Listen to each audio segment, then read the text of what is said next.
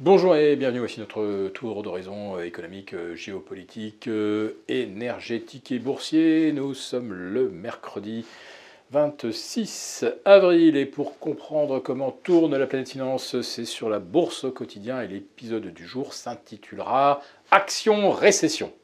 Allez, je suis passé de peu à côté de ce fameux principe newtonien action réaction, parce que là, euh, les actions viennent effectivement de euh, connaître leur euh, premier petit épisode de faiblesse depuis la mi-mars. le CAC 40 ayant, vous le savez, repris plus de pratiquement 1200 points depuis ces, ces planchers de l'épisode SVB. Donc plus de 9% de hausse du CAC, plus 17 depuis le 1er janvier. Et puis là, euh, ça commence à coincer après euh, presque une semaine de plafonnement, un petit peu au-delà des 7005. Euh, Alors c'est un petit bruit de, de, de, craquement, une petite lézarde, ce n'est pas encore la rupture des piliers. Ces piliers, vous les connaissez, pour le CAC 40, il s'agit des champions du luxe, euh, des LVMH, Hermès, L'Oréal, Essilor. Bon, Kering a déçu malheureusement, mais fait quand même partie euh, du lot. Un lot qui représente aujourd'hui plus de 33% de la valorisation du CAC. Donc pour l'instant, ça commence à euh, se replier, pas à cause des valeurs du luxe, mais à cause des valeurs bancaires.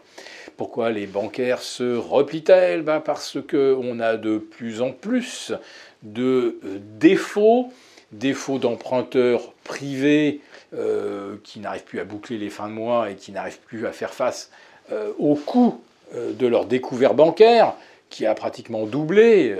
Aux États-Unis, je crois que le coût du découvert est au-delà de 22%. C'est absolument monstrueux, personne ne peut tenir. Vous avez des défauts de remboursement sur les prêts immobiliers, vous avez énormément euh, d'emprunteurs maintenant qui sont sous l'eau, pas encore en France, mais aux États-Unis. Euh, c'est en train de prendre les proportions euh, de défauts qu'on a connus au moment de la crise des subprimes, et c'est encore pire pour l'immobilier commercial, l'immobilier de bureau, avec des taux de vacances qu'on n'avait même pas connus au pire de la crise euh, post-subprime 2009-2010, avec des taux de vacances de 15% à New York et allant jusqu'à 30 et quelques pourcents à San Francisco. Et on assiste aux États-Unis à un bank run sur lequel les médias pour l'instant euh, n'osent pas consacrer leur une, mais on est pratiquement à moins 30% de dépôts dans les banques régionales aux États-Unis. Alors cet argent évidemment il est parti consolider les places de numéro 1 de Citigroup, JP Morgan, Bank of America. Euh, l'argent passe évidemment euh, d'un secteur bancaire non sécurisé à un secteur bancaire sécurisé. Mais ce que l'on découvre, c'est qu'en fait, le, vase communicant, il y a des pertes en chemin et c'est beaucoup d'argent qui finalement se débancarise, qui euh, s'en va vers le monétaire, qui s'en va vers l'or, qui s'en va peut-être aussi vers les cryptos, pourquoi pas? Néanmoins, euh, ça c'est un phénomène nouveau et euh, parfaitement identifié. de l'argent sort en net du système bancaire aux États-Unis. Quand cela va-t-il se produire en Europe? Pour l'instant, on n'a pas encore d'inquiétude. Néanmoins, il faut le savoir, si des dépôts commencent à être retirés des banques, c'est autant de fonds de garantie, de fonds propres en moins pour reprêter de l'argent.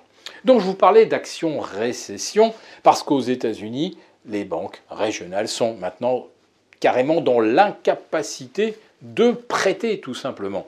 Donc sans prêt, l'économie s'arrête et euh, c'est là que s'engage une récession. Et à un moment, eh bien, la récession, c'est moins de chiffre d'affaires pour les entreprises, c'est des marges que l'on doit commencer à sacrifier, euh, ce sont donc des actions qui deviennent beaucoup moins rentables Et je vous le dis, à l'instant où j'enregistre, pour l'instant, rien de tout cela n'est pricé. Absolument rien.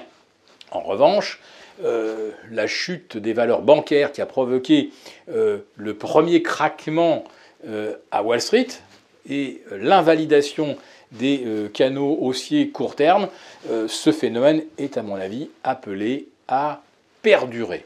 Mais je le répète, pour l'instant, dans le prix des actions, on n'a pour l'instant pricé aucune récession.